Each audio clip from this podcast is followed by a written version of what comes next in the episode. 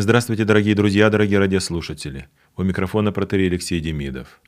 Сегодня нам предстоит чтение второго соборного послания святого апостола Иоанна Богослова. Оно очень краткое и обращено к некой женщине, которую апостол называет избранной госпожой. О первоначальном назначении второго послания Иоанна Богослова достоверных сведений нет, и кто была эта избранная госпожа и ее дети, также неизвестно. Послание имеет только одну главу, в которой апостол выражает радость о том, что дети избранной госпожи ходят в истине. Он обещает посетить ее и увещевает не иметь никакого общения с лжеучителями. Апостол говорит, что он любит это благочестивое семейство любовью во Христе, любит как он сам, так и все познавшие истину. Причина этой любви в истине, которая является постоянно пребывающим началом духовной жизни всех христиан. Преподав благодать, милость и мир – апостол выражает свою радость о вере и благочестии детей избранной госпожи и увещевает как ее саму, так и ее детей все более и более утверждаться в любви, как основной христианской заповеди. Но обратимся к сегодняшнему повествованию, вот оно.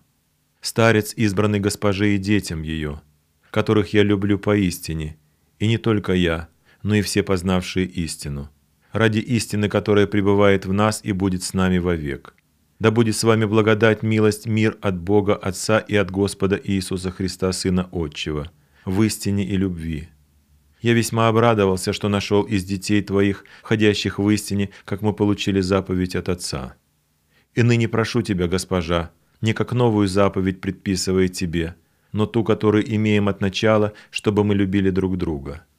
Любовь же состоит в том, чтобы мы поступали по заповедям Его – это та заповедь, которую вы слышали от начала, чтобы поступали по ней.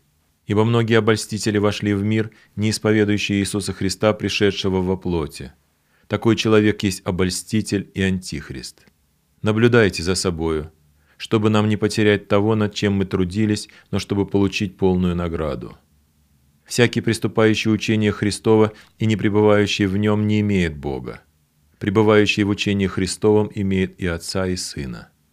Кто приходит к вам и не приносит всего учения, того не принимайте в дом и не приветствуйте его. Ибо приветствующий его участвует в злых делах его. Много имею писать вам, но не хочу на бумаге чернилами, а надеюсь прийти к вам и говорить устами к устам, чтобы радость ваша была полна. Приветствую тебя, дети сестры твоей избранной. Аминь. Так заканчивается сегодняшнее повествование – его окончание целиком посвящено предостережению от опасного влияния тех, кто отвергает тайну воплощения Сына Божия. Называя таких лжеучителей обольстителями и антихристами, апостол воспрещает принимать их в дом и даже приветствовать, потому что вступающий в дружественное общение с лжеучителем подвергает себя опасности зародиться его лжеучением. Свое послание апостол заключает выражением надежды на личное свидание и передачей приветствия от племянников избранной госпожи. Всего доброго, дорогие друзья, дорогие радиослушатели. С вами был протерей Алексей Демидов. До новых встреч.